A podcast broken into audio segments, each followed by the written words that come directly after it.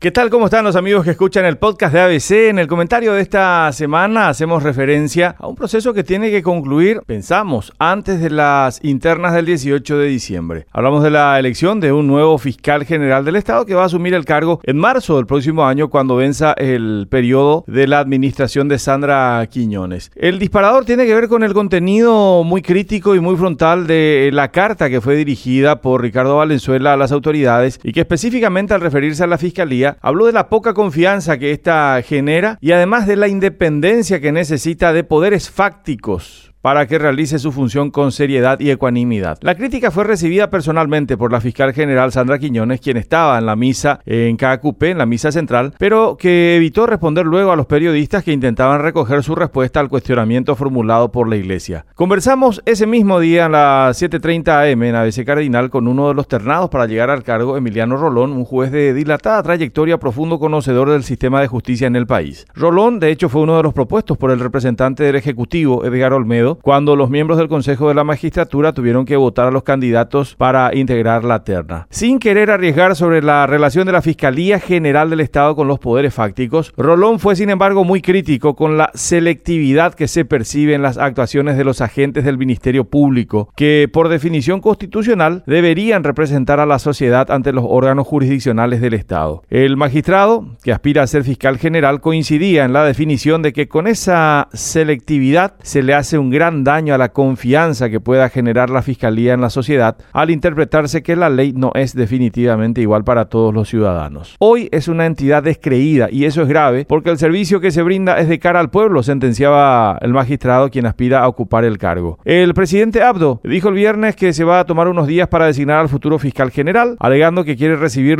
a los candidatos y escuchar personalmente sus propuestas para luego hacer la designación y enviarla al Senado para obtener el acuerdo. La reunión con los tres candidatos está fijada para este lunes. Ahí va a escuchar a cada uno de ellos y luego debería tomar la decisión. Ya el presidente del Senado, Oscar Salomón, nos había anticipado también que los tres candidatos que integran la terna no tienen mayores objeciones y que cree que cualquiera de ellos podría obtener el acuerdo de la Cámara Alta para su designación. Hasta aquí decimos no tienen cuestionamientos, pero más que sus proyectos y sus capacidades, debe ser fundamental evaluar la integridad y la personalidad de cada uno para no someterse a quienes participan de este proceso de designación. Es probablemente este uno de los cargos más importantes dentro de la estructura del Estado porque eh, es aquel del que depende impulsar procesos que afectan a personas que ostentan poder. Por eso es fundamental analizar datos que no aparecen en un currículum, en los certificados de estudio o en un diseño de propuestas y proyectos. La historia de vida de cada persona, la actuación frente a los poderosos y las decisiones tomadas en circunstancias de conflicto pueden ayudar a distinguir entre actitudes independientes y conciencias que están sometidas hipotecadas al poder. Hasta la próxima semana.